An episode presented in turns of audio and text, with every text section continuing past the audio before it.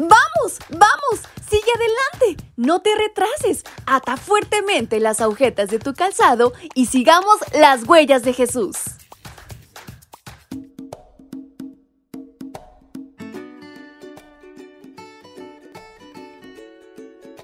Hola, hola chicos y chicas, ¿cómo están en esta mañana? Espero hayan descansado muchísimo y tengan mucha energía para comenzar este maravilloso día que Dios nos ha regalado. Bienvenidos sean a este su devocional para menores y adolescentes. Su amiga Fabi les saluda y les invita a prestar muchísima atención a nuestra reflexión que lleva por título AXA.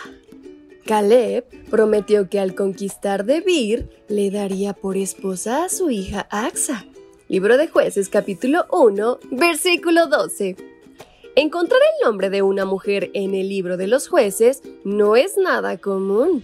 Si bien ella no fue jueza, se distinguió por ser una joven sabia. Fue hija de Caleb y se convirtió en la esposa del primer juez que menciona el libro.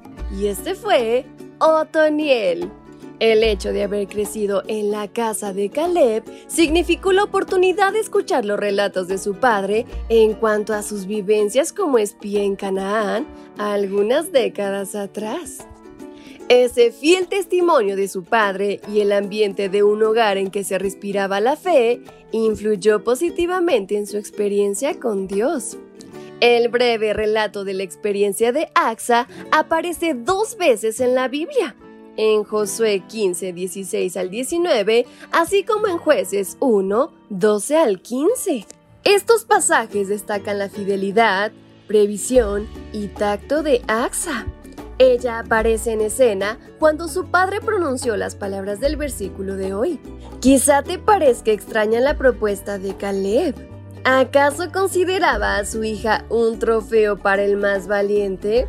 La realidad es que en una sociedad en que muchos matrimonios eran arreglados por los padres, Caleb fue sensato, pues sabía que quien estuviera dispuesta a combatir no solo requeriría valentía y fuerza física, sino fe en Dios. Posterior a la batalla, Otoniel y Axa se casaron. Pronto, Axa se dio cuenta que las tierras que su padre le heredó no eran propicias para la agricultura ni la ganadería, ya que carecían de manantiales. Por lo tanto, le solicitó a su padre otra tierra mejor. En señal de respeto, descendió del asno e hizo la petición.